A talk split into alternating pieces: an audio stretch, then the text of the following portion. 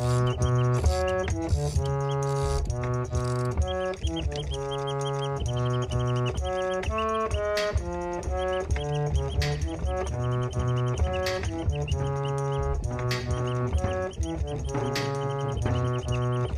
noción de gubernamentalidad es una proposición teórica incitada por Michel Foucault que adquirió una ductilidad disruptiva importante, particularmente por la forma de entender el gobierno, las técnicas de conducción y los procesos de subjetivación en el presente.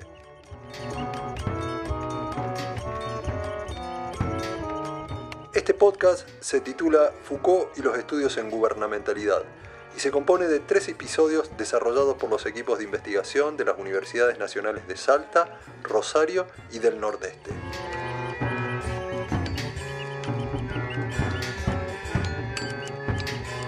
En esta ocasión compartimos el episodio 3, Las artes de gobierno liberales, realizado por Pablo Manfredi, Luciana Ginga, Florencia Brizuela y José Giavedoni, integrantes del programa de estudios sobre gubernamentalidad y Estado, dependiente de la Facultad de Ciencia Política y Relaciones Internacionales de la Universidad Nacional de Rosario.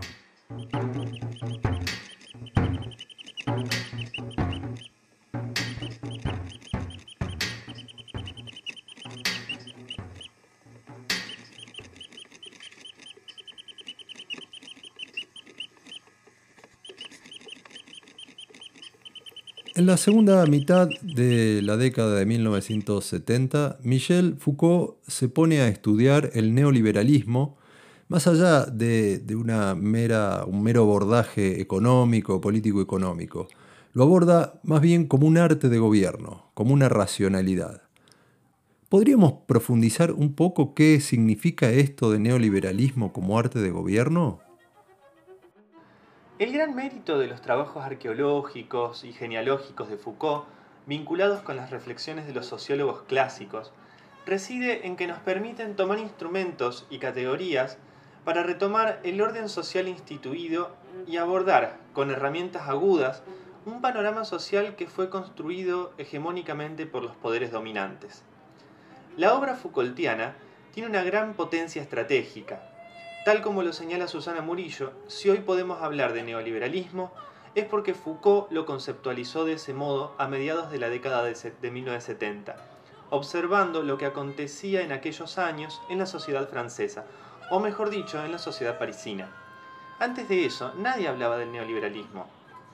En otras palabras, Foucault recupera los documentos del coloquio Walter Lippmann de 1938, y la Sociedad Montpellerin, que había iniciado sus funciones a partir del 47, y encuentra en ellos algo nuevo.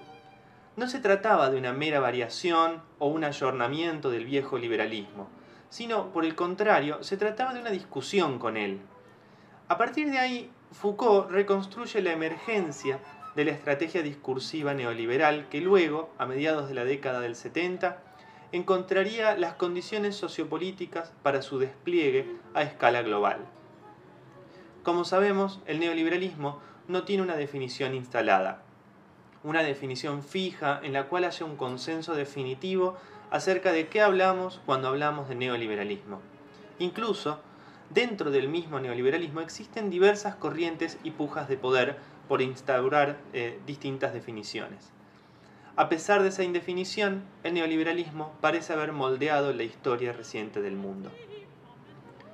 Cuando hablamos de neoliberalismo, debemos entenderlo como un proyecto civilizatorio que pugna por constituir subjetividades, sistemas normativos y valorativos, modos de ser, modos de pensar, de actuar, estableciendo un etos que organiza la vida, los afectos, el trabajo, entre otras tantas cosas. En otras palabras, no puede ser pensado a modo de una perilla que se prende y se apaga con tal o cual gestión gubernamental. Es decir, no puede pensarse como un proceso que comienza con un determinado tipo de gobierno y que termina con otro, aun cuando diversos gobiernos favorecen u obstaculizan con sus correlaciones de fuerza el aceleramiento o el ralentamiento de su despliegue y vigor. El hecho de no poder tomar una definición del neoliberalismo que contenga todas sus aristas obedece precisamente a su carácter dinámico y móvil y mutante. Es decir, lejos de intentar imponer un modelo homogéneo y homogeneizante, el neoliberalismo se enraiza en las particularidades de cada sociedad. Su enorme capacidad para readaptarse en el tiempo y en los diversos lugares de la Tierra hacen de este proceso de dominación uno de los más difíciles de tematizar y por lo tanto de resistir.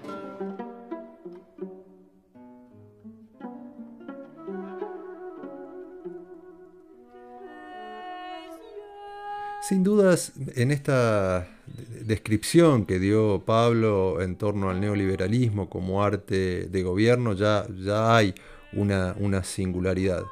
¿Cuál sería la particularidad o la riqueza que le va a aportar Michel Foucault a este, este enfoque en torno al, neoliberalismo respecto de otros autores o autoras que hayan abordado la temática? Bueno, existe una visión difundida del neoliberalismo como un proceso de privatización de bienes y servicios públicos que reduce eh, de algún modo radicalmente el Estado social, controla el trabajo, desregula el capital y produce un clima de impuestos y tarifas generalmente amigables para los inversores extranjeros. Si bien estos procesos fueron precisamente las políticas impuestas en Chile, por Augusto Pinochet y sus asesores, los Chicago Boys, poco después fueron aplicadas eh, a otras partes del sur global. Eh, y en este sentido no podemos dejar de pensar que éstas conforman las marcas más visibles de un proceso que cala profundamente la existencia humana y el mundo en general. Por lo tanto, el neoliberalismo no solo pretende gobernar a las personas en cada fibra íntima de su ser, sino también los recursos naturales del planeta. El, neoliberalismo no es, podemos decir que no es heredero natural del primer liberalismo, como tampoco constituye su traición o su extravío. Eh, a diferencia del liberalismo clásico, no se pregunta por el tipo de límite que se debe asignar al gobierno político, sino más bien se pregunta eh, cómo hacer del mercado un principio normativo. O para ponerlo en otras palabras, cómo hacer del mercado el principio de gobierno de sí, de cada una de nosotros. Considerado de esta manera, considerado como racionalidad gubernamental, el neoliberalismo constituye el despliegue de lo que podemos llamar la lógica del mercado como lógica normativa generalizada y en este sentido abarca desde el Estado hasta lo más íntimo de la subjetividad. Asimismo, las transformaciones que, se fueron sucediendo, que, hemos tenido en el último cuarto del siglo XX en las formas de intervención del Estado, de la mano eh, de, de los cambios, de las mutaciones en cuanto a la recepción misma respecto a sus roles, nos introduce directamente en el problema del neoliberalismo, el cual puede ser pensado como una forma de gobierno, una forma de gobernar por medio del impulso de las libertades. O sea, una forma sofisticada, novedosa, eh, que de algún modo es compleja de enhebrar y, lo hace de una manera, enhebra, digamos, de una manera íntima e institucional eh, una serie de tecnologías, afectos, procedimientos que impulsan la libre iniciativa, la autoempresarialidad, em, la autogestión y también la responsabilidad sobre sí, sobre cada uno. Eh, esa mutación en el, arte de gobernar, en el arte de gobierno, inspira dinámicas de individuación. Y estas están, de alguna manera, podemos decir, tendientes a la producción del individuo en sí, o sea, comprometiendo a, toda persona para que se asuma como un sujeto eh, empresario de sí mismo con el consiguiente desplazamiento, no debemos olvidar, eh, en las protecciones propias del Estado social. A su vez, y por, otra parte, eh, muchas veces se piensa el neoliberalismo como la exacerbación de, un cálculo de conveniencia individual. Eh, nuestras relaciones laborales, nuestras relaciones afectivas, nuestras relaciones institucionales, nuestras relaciones, nuestras políticas de amistad, pasan por un tamiz de cálculo de conveniencia individual. Esto es cierto, sin embargo, eh, en su último libro, eh, que se llama Las ruinas del neoliberalismo, la autora norteamericana Wendy Brown le da una especie de giro eh, a esta posición para comprenderlo no tanto como un proyecto de agrandar la esfera de la competencia y la valoración de mercado, sino como un proyecto moral y político, que intenta de algún modo proteger las jerarquías tradicionales al negar la propia idea de lo social y al restringir radicalmente el alcance del poder político democrático de los estados nacionales. De algún modo, eh, tal como explica Susana Murillo, la racionalidad neoliberal de gobierno, al tiempo que tiene pretensiones, digamos, geopolíticas y globales de dominación, desarrolla al mismo tiempo estrategias que son muy precisas y, establece también ciertas claves de avance. Entonces, poner atención eh, al modo eh, local de gobierno y a sus especificidades y particulares, particularidades, perdón, contribuye a desentrañar ese reconocimiento del que habla la autora. Y eh, en este sentido se torna necesario, eh, tal como recomendaba hacerlo incluso el propio Foucault, designar, detectar, advertir lo que hay de específico en lo que sucede actualmente para poder detectar esa especificidad y contraponer de un modo eficaz los obstáculos y las resistencias a ese avance del neoliberalismo en su clave más local. Es por esto que la, apropiación que realizamos del herramental Foucaultiano eh, nos ha servido analíticamente y nos ha servido sobre todo estratégicamente de guía para investigar y para intervenir fundamentalmente en nuestros territorios, con nuestras realidades específicas.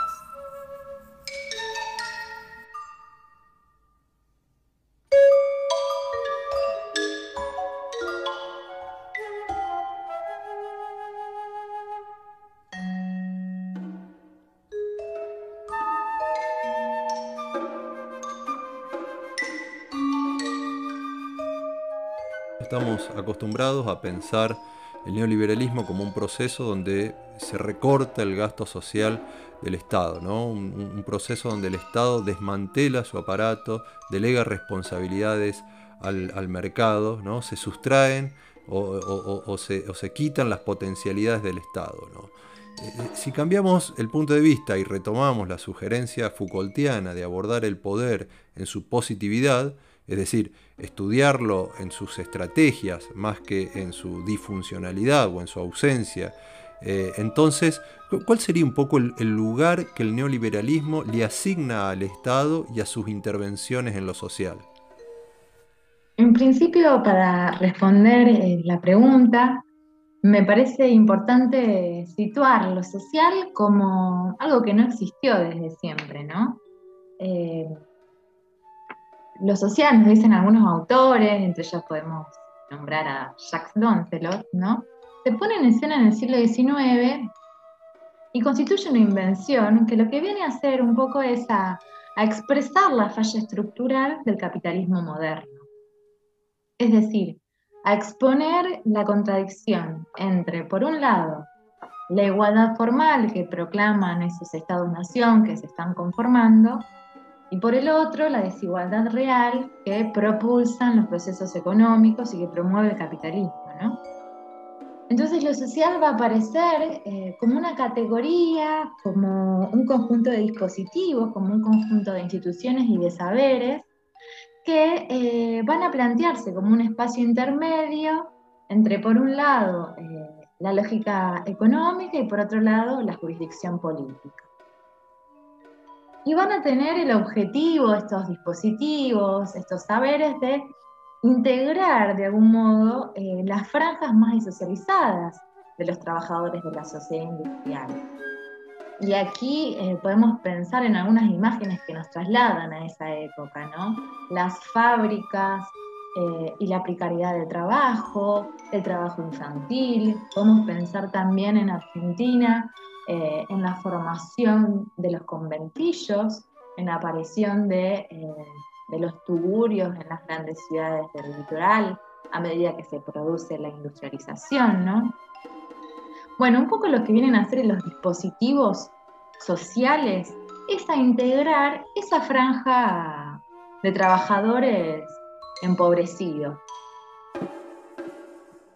A mediados del siglo XX eh, se va a conformar entonces em, esta, esta, regla institucional que la literatura ha llamado el estado social o el estado de bienestar, ¿no? Pero lo que me parece importante señalar eh, y que Foucault, digamos, nos da algunas herramientas para ello, el nacimiento de la biopolítica, es que el neoliberalismo eh, va a discutir con tres principios fundamentales que desarrollaba el estado de bienestar, ¿no?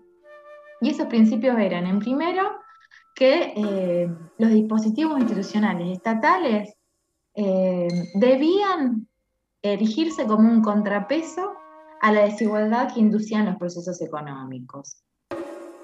El segundo de esos principios que caracterizaban de algún modo estos estados de bienestar que asumieron diversas formas en América Latina o en Europa, era proponer socializar ciertos consumos, ¿no? Como en la salud, podemos pensar también en la educación, la cultura.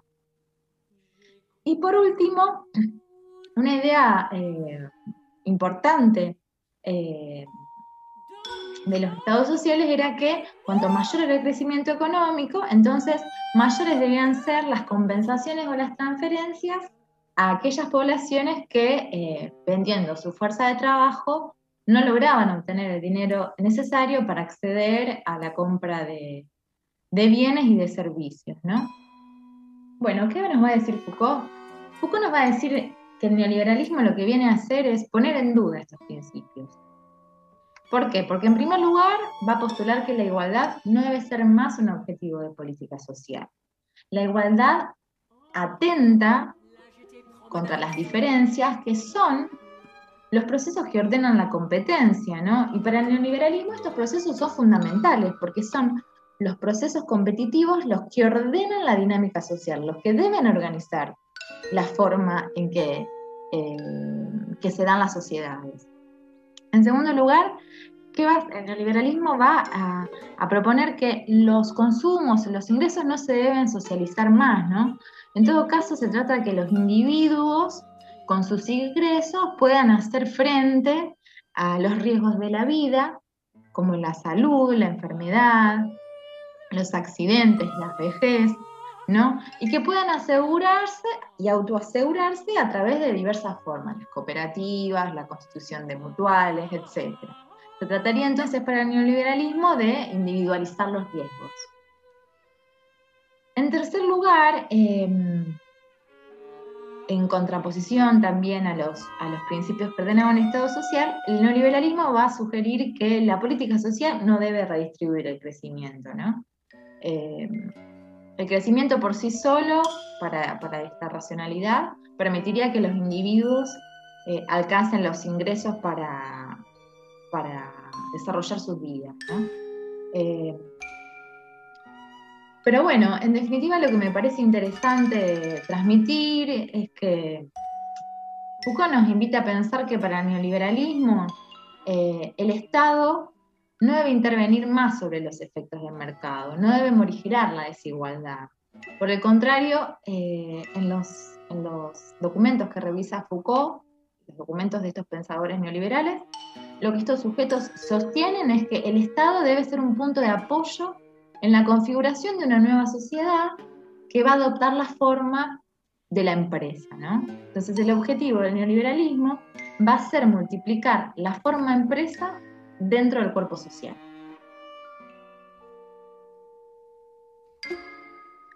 Y modelar em, la sociedad de acuerdo al formato empresa, nos va a decir Foucault, tiene que ver con aplicar toda una grilla de pensamiento economicista, una matriz economicista de comportamientos a, esferas de la vida que no lo son, ¿no?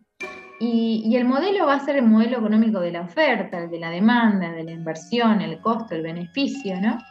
Que van a ser todas grillas a partir de las cuales vamos a leer no solo nuestras relaciones con los otros, con nuestro entorno, con nuestra familia, con nuestros amigos, sino también las relaciones con nosotros mismos, ¿no? Por ejemplo, cuando pensamos en invertir en la educación para lograr un mejor empleo o cuando consideramos que eh, el tiempo que compartimos con nuestros hijos, la alimentación que les damos, eh, constituyen una inversión, bueno, entonces ahí nos estamos comportando en esa clave.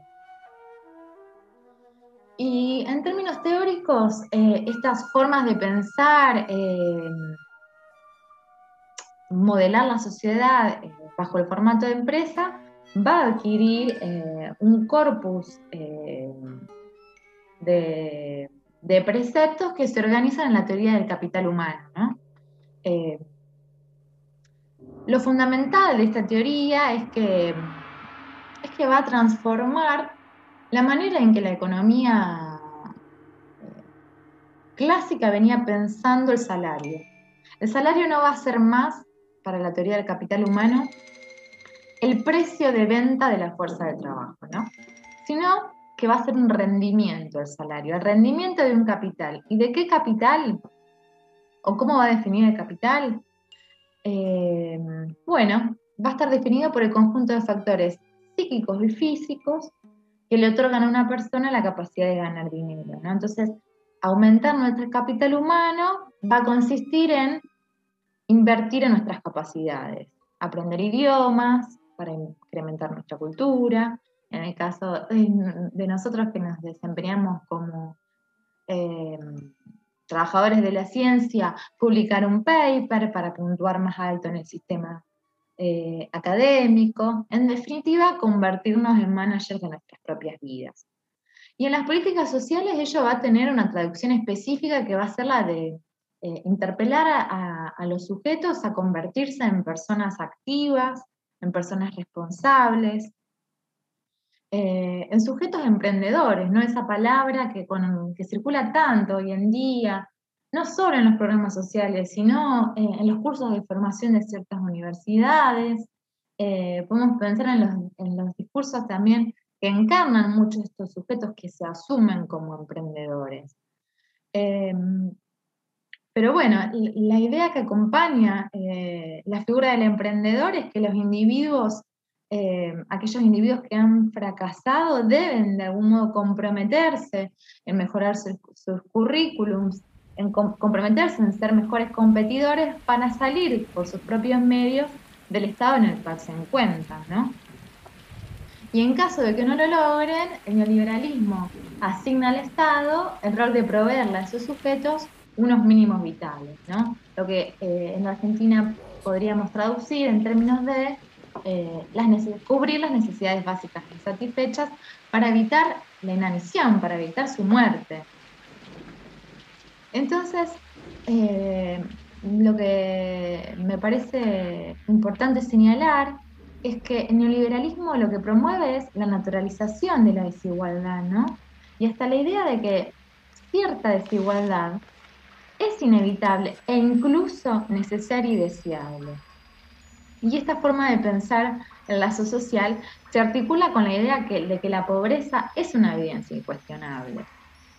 Eh, por último, y, me parece eh, importante señalar que uno de los objetivos estratégicos del neoliberalismo va a ser, que, va a ser el de integrar los individuos al colectivo social, va a dejar o tiene que dejar de constituir un objetivo de gobierno y eso es fundamental.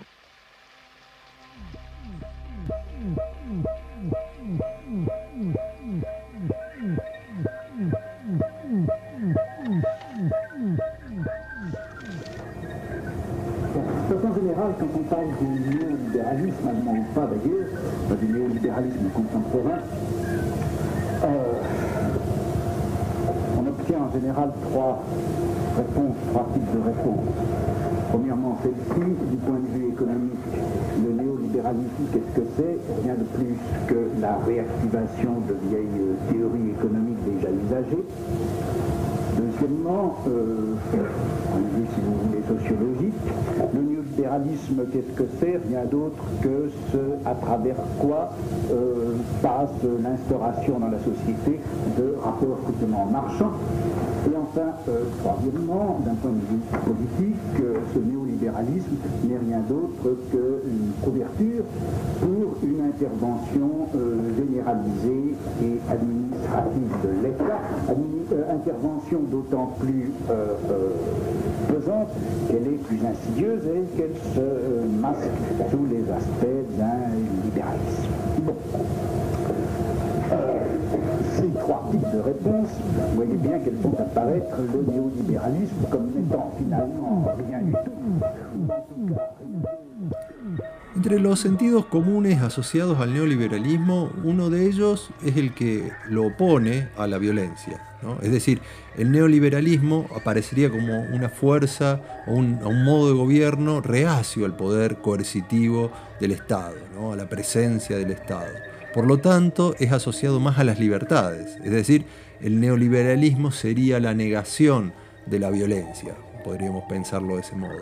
Sin embargo, también es cierto que cuando hablamos de neoliberalismo, rápidamente se nos vienen a la memoria o aparecen ¿no? en el sentido común algunos nombres como Pinochet, Thatcher, eh, Ronald Reagan y en el contexto propio de nuestro país, eh, bueno, eh, Videla, Martínez Dios, eh, Menem, de la Rúa, es decir, figuras de, líderes políticos, de presidentes o de dictadores eh, asociados con desapariciones, despidos, represión estatal, tortura, etc. ¿no?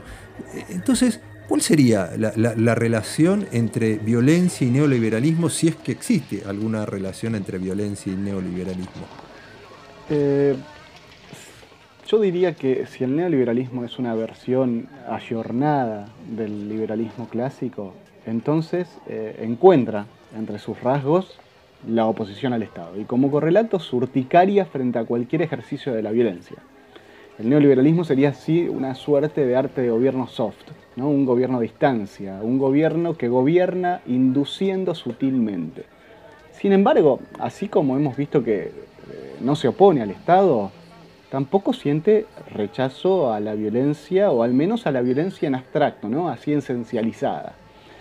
Y diría que no se trata de hacer una hermenéutica, por el contrario, como expresara Foucault, el poder se presenta de modo palmario y evidente, no se camufla, dice lo que es. Y el neoliberalismo, los neoliberales hacen lo propio. ¿no? A ver, si se nos permite, podríamos diferenciar dos violencias que atraviesan de cabo a rabo eh, al neoliberalismo. ¿no? Una más directa y evidente, y otra más difusa. Entonces, respecto a esta primera, esta directa y evidente, dos figuras importantes de la política del continente supieron expresarlo con claridad. Por un lado, Orlando Letelier, ¿no? miembro del gobierno de la Unidad Popular con Salvador Allende, que allá por agosto de 1976, durante ya su exilio de, la dictadura chilena, e incluso unas pocas semanas antes de ser asesinado en Estados Unidos, eh, decía lo siguiente, y abro comillas aquí, la necesaria conexión entre política económica y su marco sociopolítico parece estar ausente de muchos análisis sobre la actual situación chilena. Para decirlo brevemente, la violación a los derechos humanos, el sistema de brutalidad institucionalizada, el control drástico y la supresión de toda forma de disenso significativo se discuten y a menudo condenan como un fenómeno solo indirectamente vinculado, o en verdad completamente desvinculado de las políticas clásicas de absoluto libre mercado que han sido eh, eh, puestas en práctica por la Junta Militar. Y cierro comillas ahí.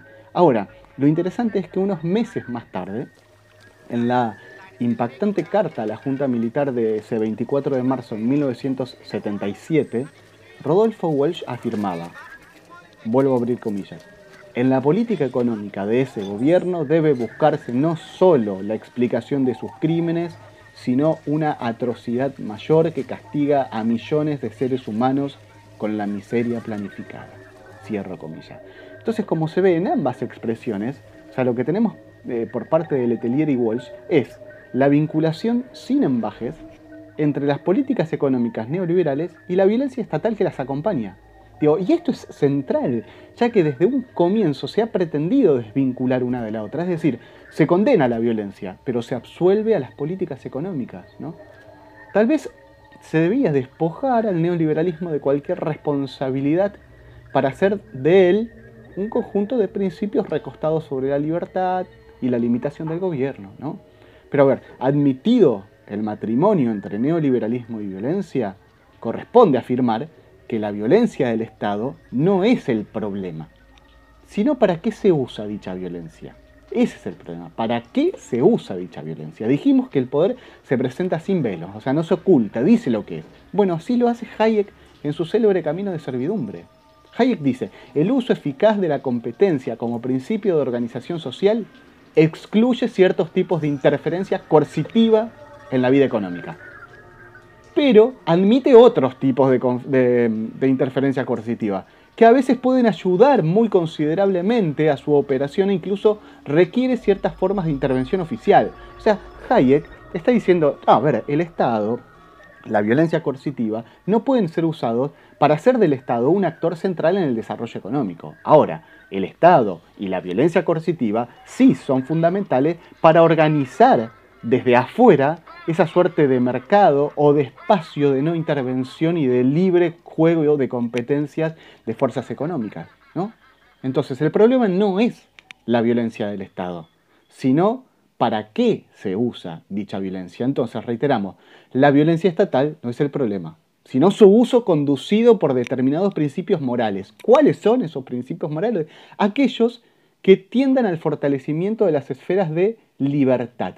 Y digo libertad entrecomillada, desde luego, ya que refiere fundamentalmente a la libertad económica, que según los neoliberales es la base, el sustento, el soporte, el punto de partida de cualquier otro tipo de libertad. De aquí que para Hayek el neoliberalismo sea compatible con la autocracia, es decir, más libertad económica se debe garantizar con menos libertad política. Palo a quienes cortan calles y rutas reclamando, palos a quienes presionan por salarios mejores y mejores condiciones de trabajo y de vida, en estos casos la violencia estatal es admisible, pero no lo es cuando se utiliza para imponer precios máximos, regulaciones de mercado, etc. En otras palabras, para el neoliberalismo no debe haber ningún freno moral al uso de la violencia estatal si se trata de garantizar las condiciones para el ejercicio de las libertades individuales, pero debe condenarse cuando su fin se encuentra en la imposición de fines comunes, ¿no? tales como la justicia social y la igualdad. A ver, la libertad de acción individual es el principio rector, junto con la propiedad privada y la familia. Es esto lo que enuncia Hayek, y lo enuncia en esos términos, ¿no? Y es esto lo que debe ser garantizado por todos los medios posibles. Frente a esta libertad individual se encuentra la pretensión totalizante del Estado por establecer fines comunes a todos los miembros de la sociedad. Y esto nos conduce a esa segunda forma que, mencionaba al comienzo, ¿no? a la segunda forma de violencia, más solapada, pero no por ello de menor impacto. ¿no? De aquí que toda política que establezca como meta la igualdad social, que aspire a una mejora en la redistribución de los ingresos, arrastra a un totalitarismo que se materializa en el cercenamiento de la libertad de acción individual. Una vez más, el poder no se oculta y Hayek manifiesta sin problema que la libertad no solamente nada tiene que ver con cualquier clase de igualdad, sino que incluso produce desigualdades en muchos respectos.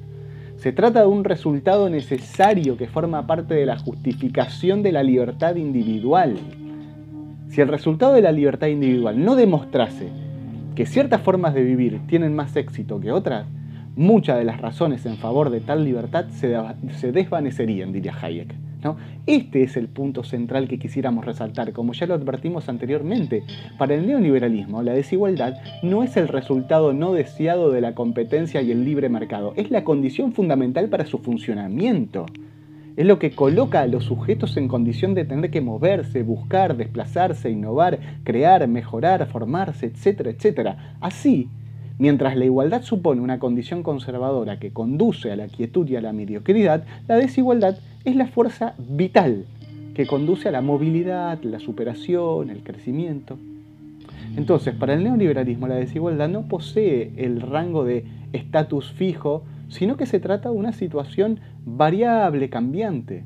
Y al hacerlo, admite que es la dinámica de funcionamiento de la sociedad, el motor mismo de la sociedad. Por ello, la política no puede pretender igualar los puntos de partida, porque es preciso la desigualdad como condición del funcionamiento óptimo del mercado y de la sociedad. En otras palabras, no solo no hay que evitar la desigualdad, sino que hay que incentivarla. Hay que producir desigualdad.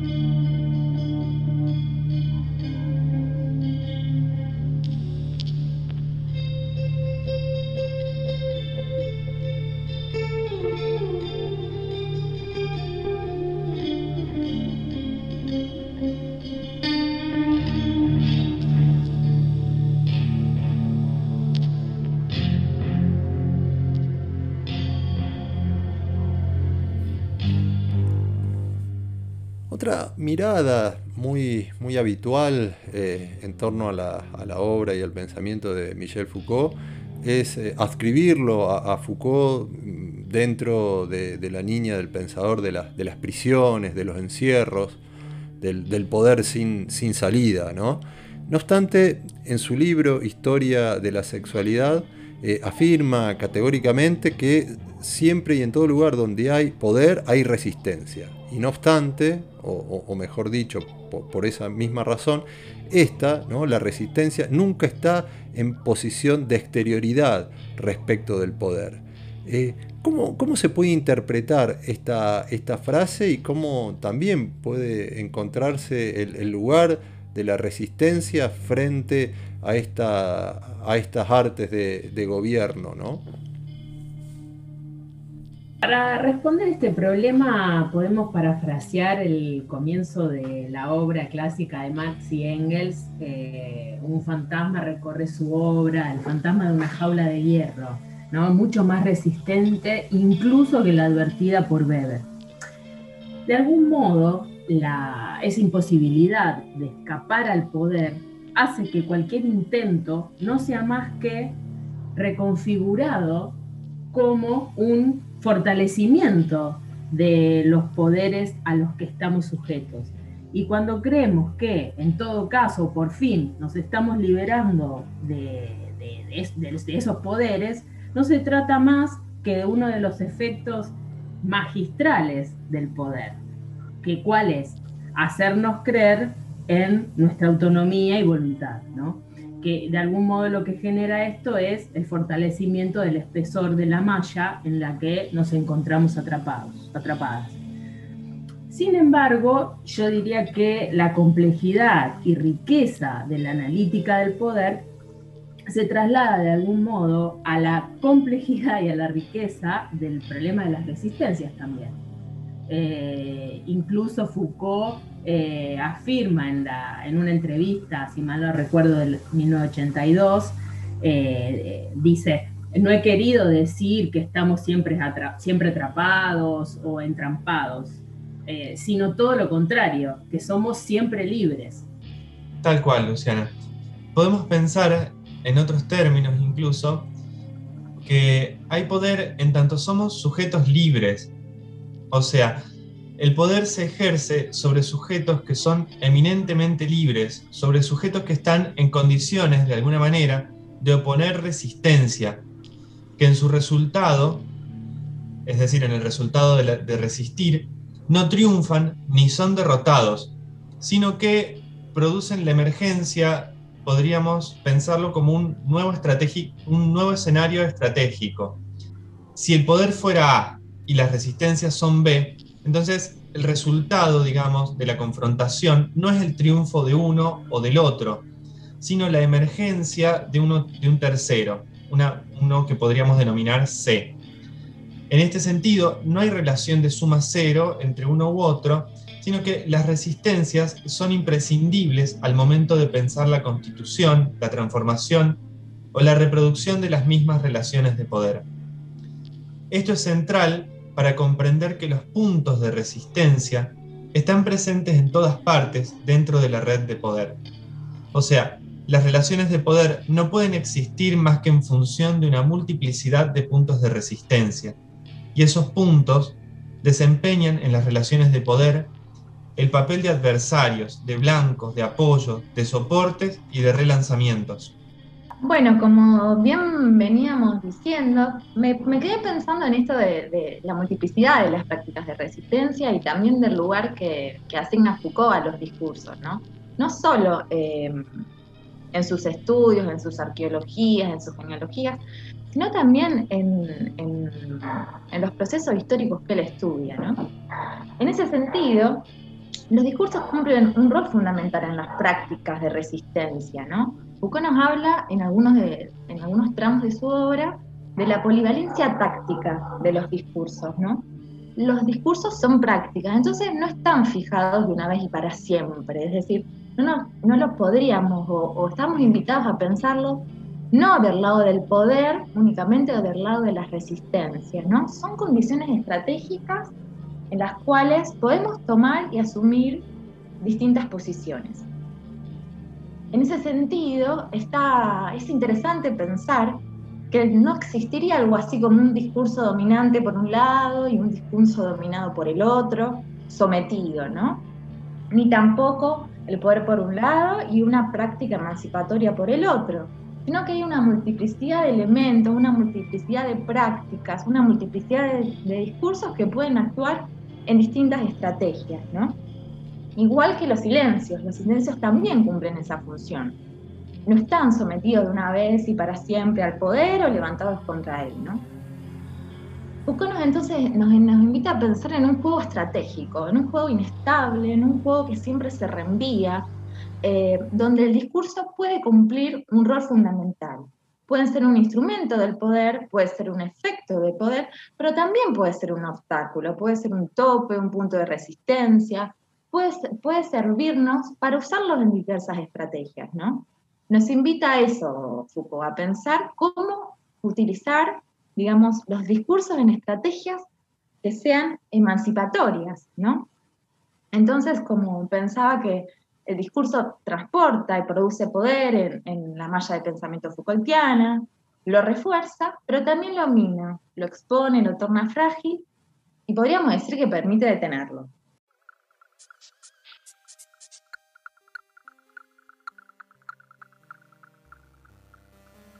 A ver, en esta misma línea que se viene trabajando, denunciando, eh, también hay que advertir que el neoliberalismo suele aparecer, no se nos aparece, se presenta con rasgos eh, unificados, con cierta homogeneidad, y que eso haya que sea, que haya que sea percibido de un modo eh, unitario, ¿no? un modo macizo. Y con eso mm, diríamos que no solo se silencian las diferencias que están presentes en las diversas corrientes que, lo componen ¿no? y que se despliegan eh, en su interior, ¿no? entre ellas digo, mm, las diferentes escuelas de pensamiento económico que lo componen, sino que también eh, se, se velan, se opacan las resistencias al mismo, las resistencias al neoliberalismo, cuando efectivamente se pretende eh, poner en práctica sus principios y que son resistencias que producen asimilaciones, desplazamientos, reacomodamientos, producen rupturas, producen heridas y producen también, digamos, suturas diversas, es decir, resoluciones diversas. Em, por ello, el neoliberalismo, al no ser un mero paquete de medidas económicas que se imponen desde afuera, o al menos eh, no ser solo eso, en cada contexto este neoliberalismo adquiere rasgos propios en función de la relación entre, por un lado, la manera que pretende ser impuesto y por otro, el modo particular que termina adquiriendo este, debido a las diversas formas eh, más específicas de apropiación en esos, en esos lugares, en esos horizontes. Em, esto quiere decir que las tradiciones políticas, las historias de luchas y resistencias en cada contexto juegan, no son elementos meramente decorativos que se pueden hacer a un lado. Y por ello esas resistencias no resultan en un rechazo total de lo que pretende o de lo que se pretende imponer, sino eh, unos obstáculos que obligan, que lo obligan a recalcular, a relanzar la estrategia de otra manera, etc. Em, eh, a ver, bajo la matriz clásica del conflicto, el rechazo sería una victoria, una suerte de antagonismo entre unos y otros, ¿no? El de un liberalismo triunfante o un neoliberalismo derrotado. Pero por el contrario, como ya venimos enunciando, entendemos que el neoliberalismo penetra recalculando. Y esto quiere decir, donde encuentra obstáculos, los transforma en posibilidades. Donde encuentra límites, hace de ellos plataformas de relanzamiento bajo nuevas estrategias. Eh, incluso empatiza con otras lógicas propias del contexto, lo que lo hace muy dinámico y muchas veces eh. Y aún así, eh, en estas diversas formas de resistencia, limitarse solo a decir no es una manera mínima de resistencia. No obstante, en ciertos momentos eh, es de suma importancia. Eh, y por ello, digamos, hay que negarse y hay que hacer de esa negación una forma de resistencia determinante, ¿no? Eh, y de esta manera, para recuperar este, unos principios, unas sugerencias este, estratégicas y políticas de corte Foucaultiano, resistirse a no ser gobernado de determinada manera.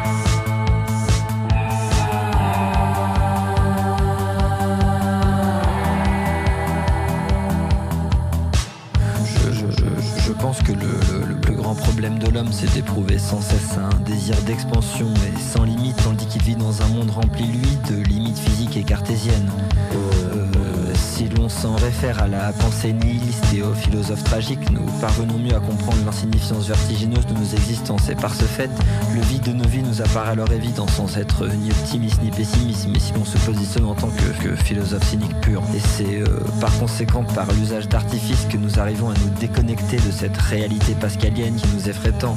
Mais tout cela reste de l'ordre du concept et demeure incertain.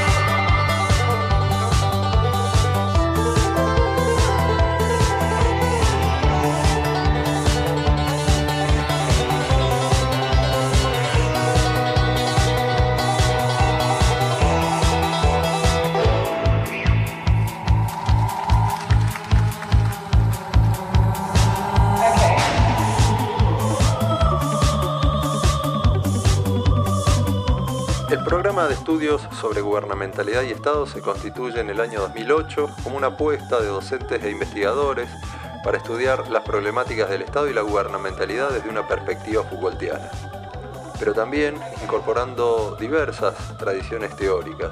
La propuesta del PEGES apunta a diversos objetivos, poner en discusión las diferentes maneras en que los ordenamientos sociales construyen subjetividades generar conocimiento crítico e incentivar a una permanente reflexión sobre las prácticas políticas y sobre nuestras propias prácticas de pensamiento.